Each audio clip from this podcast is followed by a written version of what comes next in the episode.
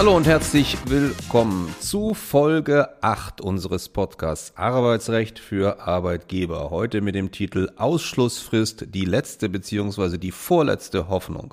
Ja, ich darf Sie erstmal recht herzlich aus Hamburg begrüßen zu unserer achten Folge und wie immer, Sie wissen es schon, ich mache es nicht allein, sondern zusammen mit Jens Buchwald. Ein sonniges Hallo aus Hamburg, moin. Auch den Hörern mittlerweile schon bekannt. An dieser Stelle Dank an unsere Hörerinnen, wir werden ja nicht nur in Deutschland gehört, sondern tatsächlich auch in einer Reihe von anderen Ländern. So haben wir auch neue Länder auf der Landkarte hinzugewonnen, nämlich Saudi-Arabien, Vietnam und Griechenland. Und dann wollen wir uns noch ganz konkret bei Hörerinnen bedanken, die freundliche Worte uns geschrieben haben. So hat uns zum Beispiel Simone Neunert geschrieben, ihr Podcast ist sehr gut. Ein anonymer Hörer auf Audible hat uns geschrieben, ein Muss für Arbeitgeber. Vielen Dank für diesen Podcast. Beim Hören sind mir viele Schuppen von den Augen gefallen und ich muss wohl ein paar rechtlich relevante Dinge nachholen. Dann hat Katja Staud uns geschrieben, ich höre mit Begeisterung Ihren Podcast täglich auf dem Weg zur Arbeit und auf dem Rückweg. Die sind echt spitze und helfen mir gerade bei aktuellen Themen sehr weiter. Vielen Dank für diese Möglichkeit des Podcasts. Leona Jasmine Lewis hat uns geschrieben, Ihr Podcast ist wirklich spitze. Ich finde, dass Ihr Podcast durch die beleuchteten Urteile und die vielen Erzählungen aus Ihrer alltäglichen Fällen einen echten Mehrwert bietet. Dabei ist er rhetorisch gut gemacht und wirklich frei Schnauze. Auch vielen Dank dafür. Und Judith Rüdiger hat uns noch geschrieben, habe schon eine Folge Ihres Podcasts gehört, hat mir sehr gut gefallen. Ja, da freuen wir uns natürlich. Ich hoffe, dass dann auch die anderen Folgen gehört werden und auch so gut gefunden werden. Wenn Sie mögen, schreiben Sie uns auch gerne, wie Sie unseren Podcast finden. Auch gerne, was man immer besser machen kann. Da wollen wir natürlich dran arbeiten. So ein auch schon bekannter Punkt an dieser Stelle. Wir wollen ein bisschen was zu Neuigkeiten sagen. Heute nicht so sehr aus der Rechtsprechung, sondern aus der Gesetzgebung. Und zwar haben wir hier zwei Gesetzesentwürfe beziehungsweise einen Gesetzesentwurf und einen Richtlinienentwurf. Und mein Kollege startet jetzt erstmal mit einem Gesetzesentwurf. Was lange währt, wird endlich gut. Fragezeichen. Es gibt Ihnen mittlerweile den ersten Referentenentwurf des Bundesministeriums für Arbeit und Soziales zur Änderung des Arbeitszeitgesetzes. Mit anderen Worten, das Thema Arbeitszeiterfassung und jetzt genauer gesagt elektronische Arbeitszeiterfassung wird aktueller. Man hatte kaum noch damit gerechnet. Das Bundesarbeitsministerium in Person von Herrn Heil hatte eigentlich zum Ende des ersten Quartals 2023 einen Gesetzesentwurf angekündigt.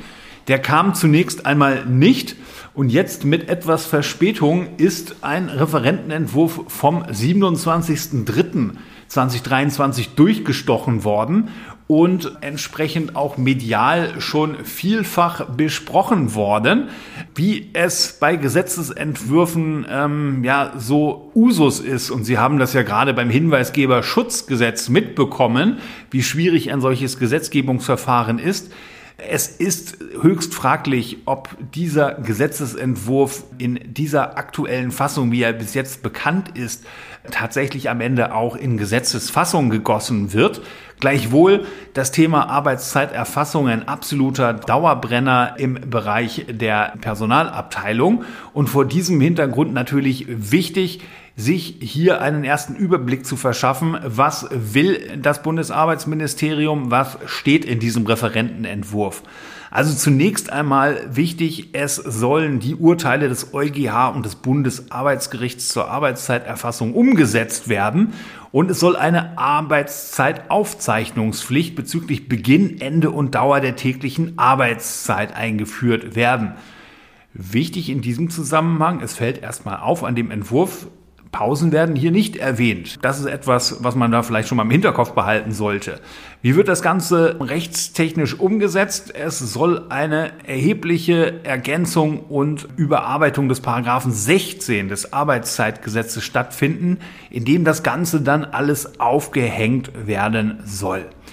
Und wichtig ist, auch wenn Sie als Arbeitgeber die Arbeitszeiterfassung auf Mitarbeiter übertragen, Sie bleiben als Arbeitgeber in der Pflicht. Sie sind die Verpflichteten bezüglich der Arbeitszeiterfassung.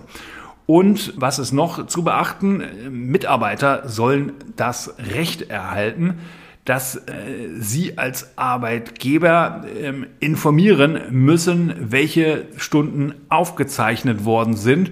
Und diesbezüglich soll auch möglicherweise dann ein Anspruch auf Aushändigung von Kopien in Gesetzesform gegossen werden.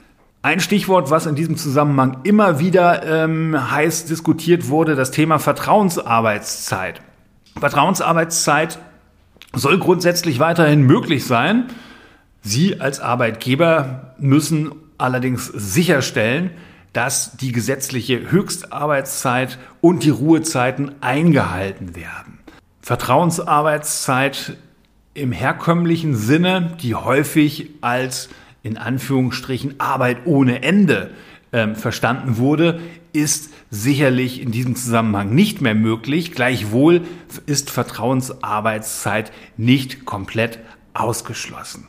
Eine interessante ähm, Alternative, die in diesem Zusammenhang auch benannt wird, ist die Möglichkeit einer kollektiven Arbeitszeiterfassung, in dem elektronische Schichtpläne genutzt und ausgewertet werden, sofern sich aus diesen Schichtplänen Beginn, Ende und Dauer der täglichen Arbeitszeit ableiten lassen. Inwiefern sich durch solche Schichtpläne jedoch tatsächliche Arbeitszeiten erfassen lassen, das sei einmal dahingestellt. Der Referentenentwurf sieht Ausnahmemöglichkeiten vor, allerdings müssen diese durch Tarifvertragsparteien geregelt werden und insofern entweder in einem Tarifvertrag selbst oder aufgrund eines Tarifvertrages, also mithin auf betrieblicher Ebene durch Betriebsvereinbarungen, geregelt werden. Zuletzt ist zu berücksichtigen, dass der Referentenentwurf gestaffelte Umsetzungsfristen vorsieht. Für kleinere Unternehmen, ähm, die maximal 250 Mitarbeitende haben, ist im Gesetzesentwurf eine Übergangsfrist von zwei Jahren vorgesehen. Für Unternehmen mit einer Betriebsgröße von maximal 50 Beschäftigten ist eine Übergangsfrist von bis zu fünf Jahren vorgesehen. Und in Betrieben mit nicht mehr als zehn Beschäftigten da soll tatsächlich Betrieben die Möglichkeit eröffnet bleiben, statt einer elektronischen Zeiterfassung eine manuelle Arbeitszeiterfassung weiterhin durchzuführen. So, und dann kommt noch ein echter Hammer aus Europa. In Deutschland gibt es ja schon, das hat vielleicht der eine oder die andere schon gehört, das Entgelttransparenzgesetz. Das enthält viele Regelungen, aber vor allen Dingen im Kern die Möglichkeit, dass einzelne Arbeitnehmer einen Auskunftsanspruch geltend machen können und von ihrem Arbeitgeber Auskunft darüber verlangen können, was vergleichbare Arbeitnehmer verdienen. Allerdings gilt diese Regelung nur in Betrieben mit mehr als 200 Arbeitnehmern. So, und nun hat am 30. März das Europäische Parlament die sogenannte Entgelttransparenzrichtlinie beschlossen. Und die geht nochmal deutlich über das deutsche Entgelttransparenzgesetz hinaus. Da gibt es also dieses Auskunftsrecht, was ich gerade beschrieben habe, aber unabhängig von der Unternehmensgröße. Also auch in Kleinbetrieben kann da also über die Vergütung vergleichbarer Arbeitnehmer Auskunft verlangt werden. Dann gibt's noch diverse andere Regelungen, die sich da in der Transparenzrichtlinie finden. Zum Beispiel darf man im Bewerbungsverfahren die Bewerber nicht mehr fragen, was sie denn früher verdient haben. Dann ist es auch so, wenn sich aus der Auskunft des Arbeitnehmers bezüglich vergleichbarer Arbeitnehmer ergibt, dass die viel mehr verdienen, dann kann auch Schadenersatz geltend gemacht werden, rückwirkend für das Entgelt, was der Arbeitnehmer, die Arbeitnehmerin nicht erhalten hat. Was auch zukünftig gab es schon in der deutschen Rechtsprechung, aber noch nicht gesetzlich, dann verboten sein wird, ist, dass man Arbeitnehmern untersagt, nicht über das Entgelt zu reden. Also das wird zukünftig, solche Verbote werden zukünftig auch unzulässig sein. Wie es dann immer so ist bei allen Sachen, die aus Europa kommen, enthält äh, dann diese Richtlinie auch Geldbußen. Das kennen wir aus der Nachweisrichtlinie oder anderen Regelungen. Äh, das wird auch hier so sein. Was passiert jetzt weiter? Der Europäische Rat muss dem noch zustimmen, spricht aber eine Menge dafür, dass er das tun wird, weil der Text, der jetzt vom Europäischen Parlament verabschiedet worden ist, schon abgestimmt war mit dem Rat. Und wenn das dann verabschiedet wurde vom Rat, dann gibt es eine dreijährige Umsetzungsfrist. Das heißt, man wird dann sehen, wie lange Deutschland brauchen wird, das umzusetzen.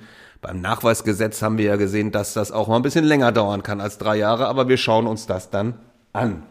Heute starten wir mit einer ganz neuen Rubrik in unserem Podcast. Und zwar mit der Rubrik fünf Fragen an. Wir stellen also einem Personalleiter, einer Personalleiterin, einem Geschäftsführer, Geschäftsführerin und ähnlichen Personen fünf Fragen. Also Personen, die sich täglich mit dem Arbeitsrecht beschäftigen. Und äh, welche Fragen werden das sein? Also wir werden zunächst mal fragen, für welche Firma die Personen arbeiten und wie sie heißen. Da gibt es dann auch die Möglichkeit, natürlich anonym zu bleiben. Das wird bei unserer ersten Person, die wir interviewt haben, auch so sein. Dann zweite Frage, welche arbeitsrechtliche Frage beschäftigt Sie derzeit am meisten? Das fanden wir also sehr spannend mal zu hören. Und da werden wir mal sehen, was die unterschiedlichen Antworten so sein werden. Dann als drittes, welches arbeitsrechtliche Gesetz finden Sie gut? Und warum? Als Arbeitgeber hat man natürlich immer auch viel Kritik, aber es gibt vielleicht auch Sachen, die man gut findet. Die Kritik kann man dann in der nächsten Frage äußern, wo wir fragen, auf welches arbeitsrechtliche Gesetz bzw. welche arbeitsrechtliche Regelung könnten Sie gut verzichten. Und zum Schluss, auch in der Situation möchte man sicherlich gerne mal sein, welchen Rat würden Sie dem Bundesminister für Arbeit gerne geben? Wobei schön natürlich auch wäre, wenn er diesen Rat dann auch umsetzt. So, und heute hat sich dankenswerterweise eine Personalleiterin bereit erklärt, die Fragen zu beantworten. Sie möchte jedoch gerne anonym bleiben und deswegen fällt die erste Frage nach der ihrem Namen und dem Unternehmen, bei dem sie beschäftigt ist, weg. Wir starten also mit der zweiten Frage. Welche arbeitsrechtliche Frage beschäftigt Sie derzeit am meisten? Das ist auf jeden Fall das Thema Arbeitszeiterfassung nach dem BAG-Urteil aus 2022 und die Umsetzung der Arbeitszeiterfassung. Ja, diese Antwort bestätigt anschaulich, wovon wir vorhin schon berichtet haben.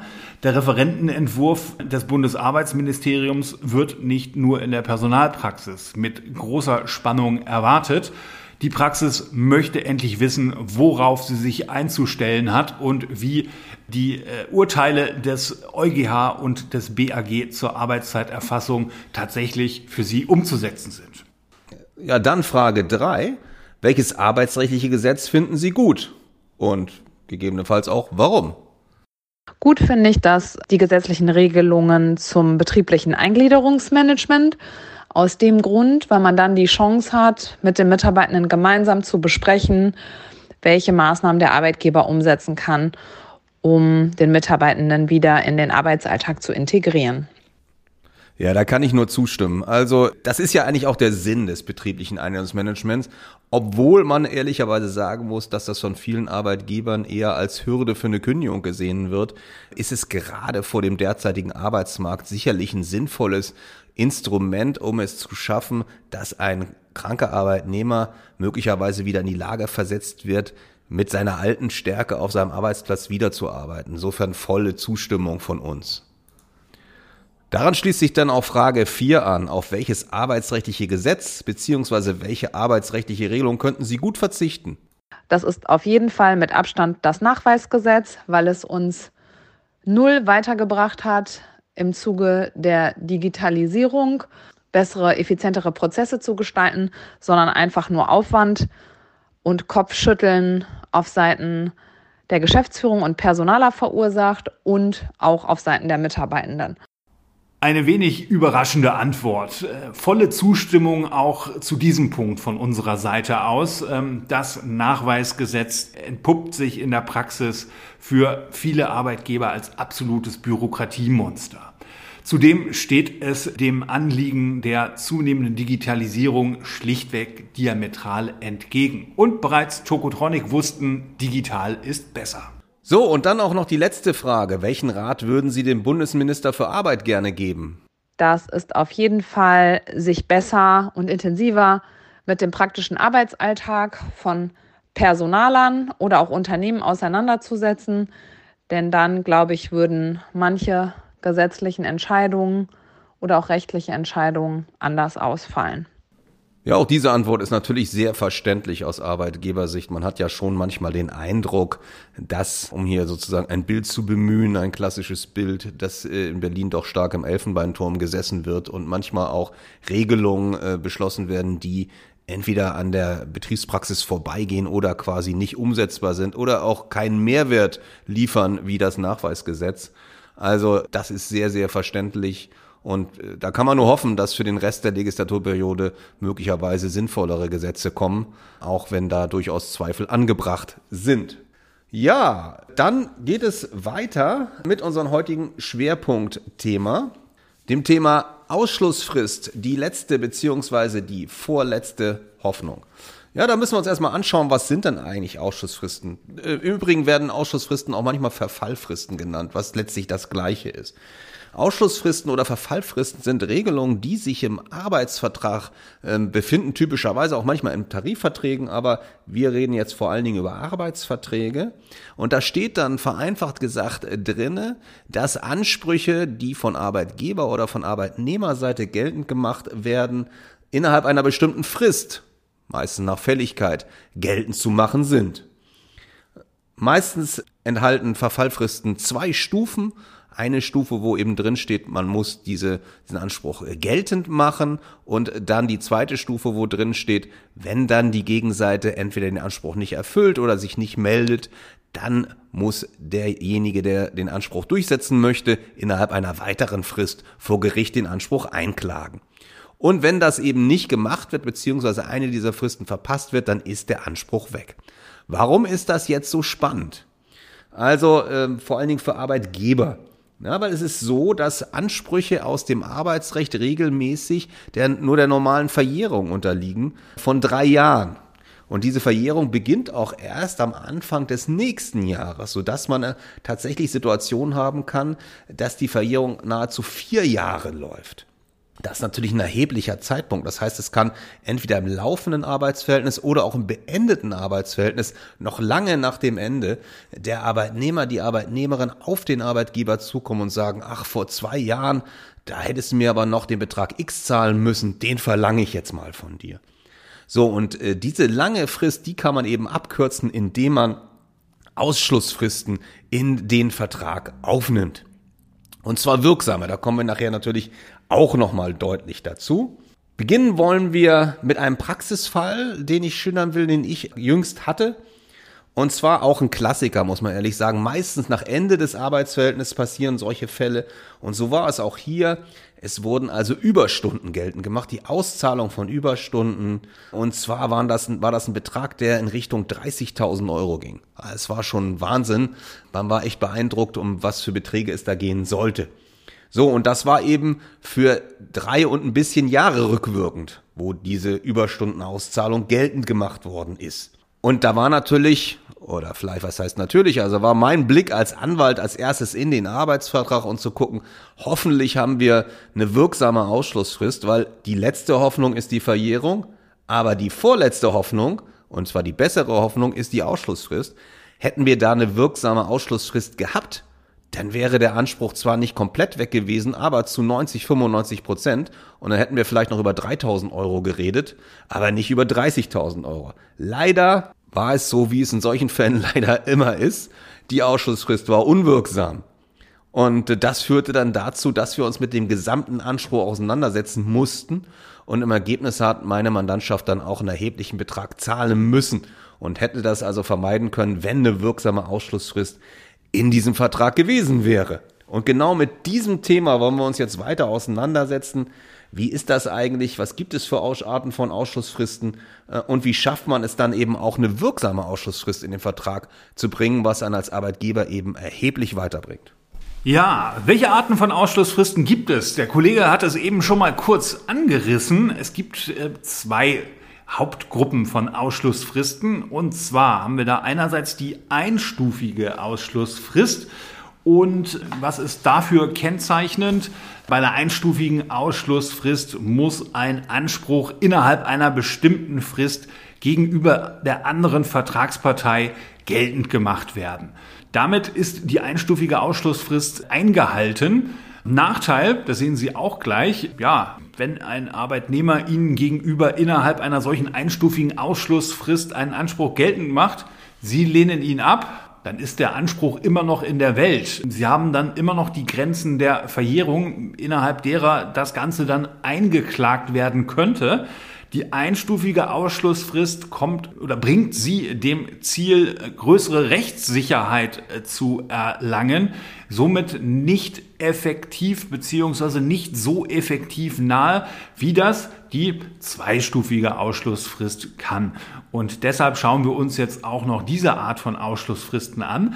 Bei der zweistufigen Ausschlussfrist gibt es, wie der Name schon sagt, natürlich noch eine zweite Stufe. Nach der außergerichtlichen Geltendmachung des Anspruchs gegenüber der anderen Vertragspartei muss bei der zweistufigen Ausschlussfrist der Anspruch innerhalb einer weiteren Frist die zu laufen beginnt nach Ablehnung des Anspruches oder nach Nichtreaktion der Gegenseite auf die außergerichtliche Geltendmachung gerichtlich geltend zu machen. Durch die zweistufige Ausschlussfrist erhalten Sie als Arbeitgeber eine größere Rechtssicherheit. Deshalb können wir eine solche zweistufige Ausschlussfrist auch grundsätzlich ohne Einschränkungen empfehlen. Was ist in diesem Zusammenhang zu beachten? Was sollte in eine Ausschlussfrist beziehungsweise was gehört nicht rein in eine solche Ausschlussfrist?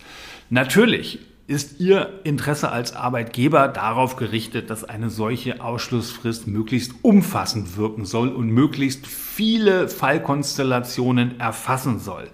Wichtig ist jedoch bereits im Vorfeld sich zu verinnerlichen, dass sogenannte Allklauseln, also Klauseln, die alle Ansprüche umfassen sollen, regelmäßig AGB-rechtlich unwirksam sind und eine unangemessene Benachteiligung der Arbeitnehmerseite darstellen.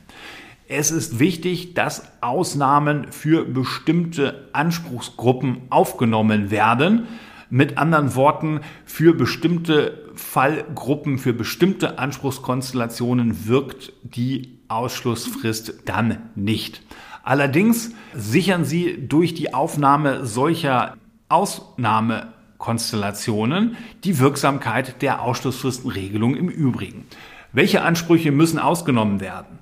Wichtig ist, dass Sie Ausnahmen für Ansprüche wegen Verletzung des Lebens, des Körpers oder der Gesundheit sowie bei vorsätzlichen oder grob fahrlässigen Pflichtverletzungen des Arbeitnehmers bzw. des Arbeitgebers sowie seiner gesetzlichen Vertreter oder Erfüllungsgehilfe vorsehen.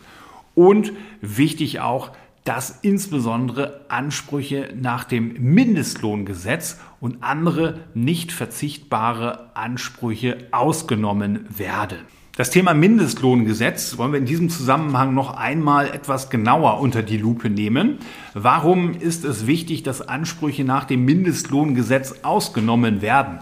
Also, da nur ein kurzer Hinweis auf Paragraph 3 des Mindestlohngesetzes. Dort ist unter anderem geregelt, Vereinbarungen, die den Anspruch auf Mindestlohn unterschreiten oder seine Geltendmachung beschränken oder ausschließen, sind insoweit unwirksam.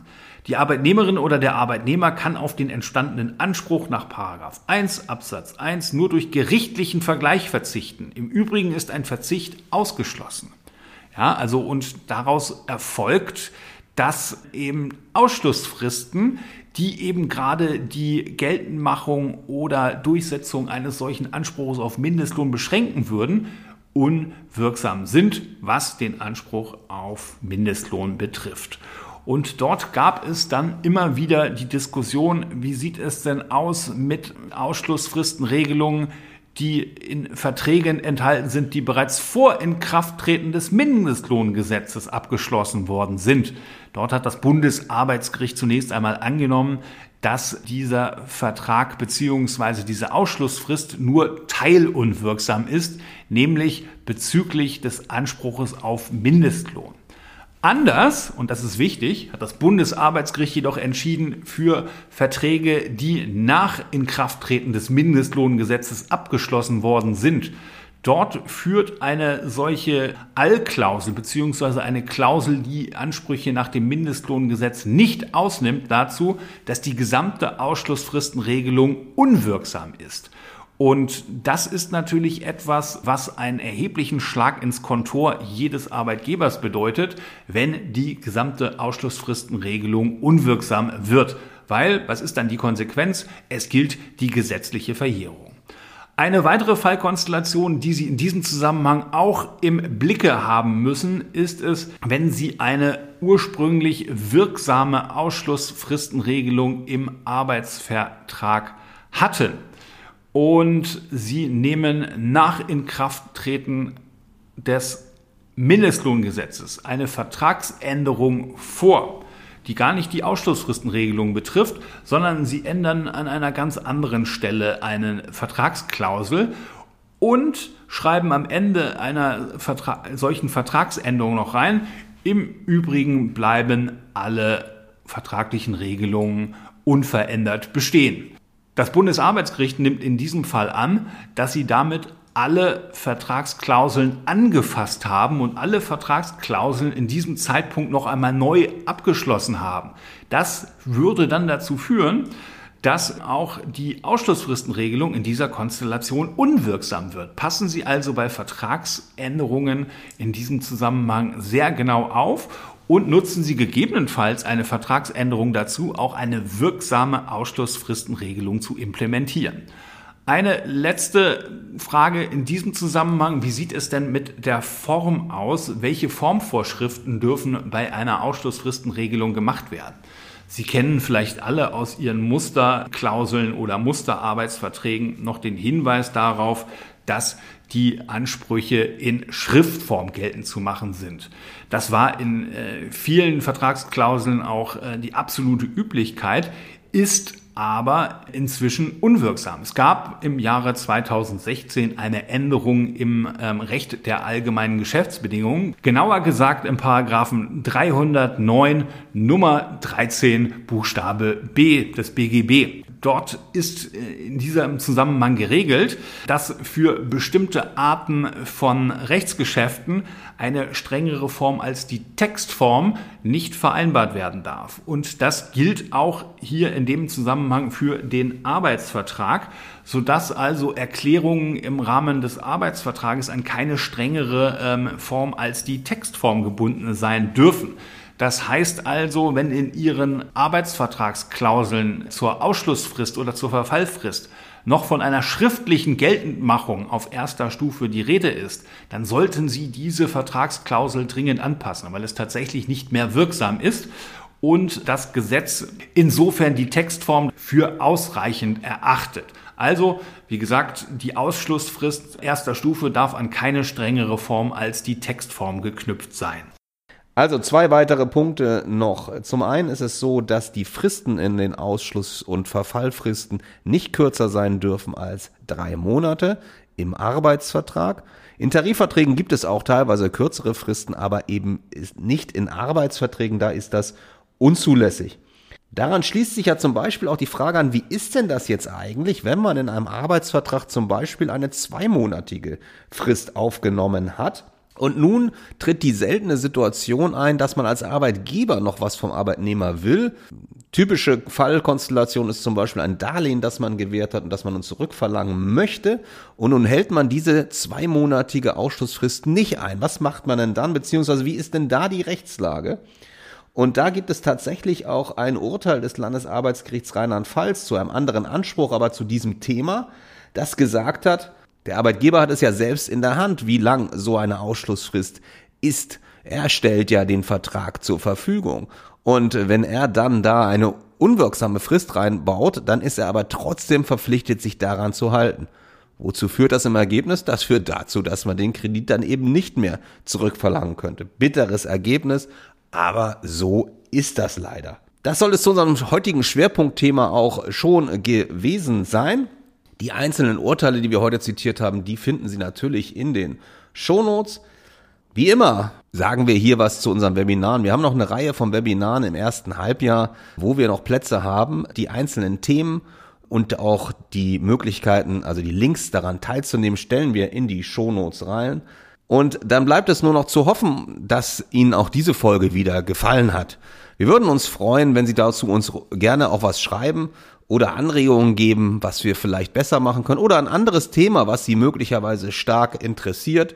Ansonsten freuen wir uns immer darüber, wenn Sie uns eine schöne Bewertung mit fünf Sternen hinterlassen, den Podcast weiterempfehlen oder ihm folgen. Die nächste Folge, die wird es am 8. Mai geben. Da werden wir das Schwerpunktthema haben mit dem griffigen Titel Oh Gott, der Arbeitnehmer hat Auskunft nach der DSGVO verlangt, was tun? Das ist sicherlich ein spannendes Thema, was Sie entweder schon mal umgetrieben hat oder in Zukunft umtreiben wird.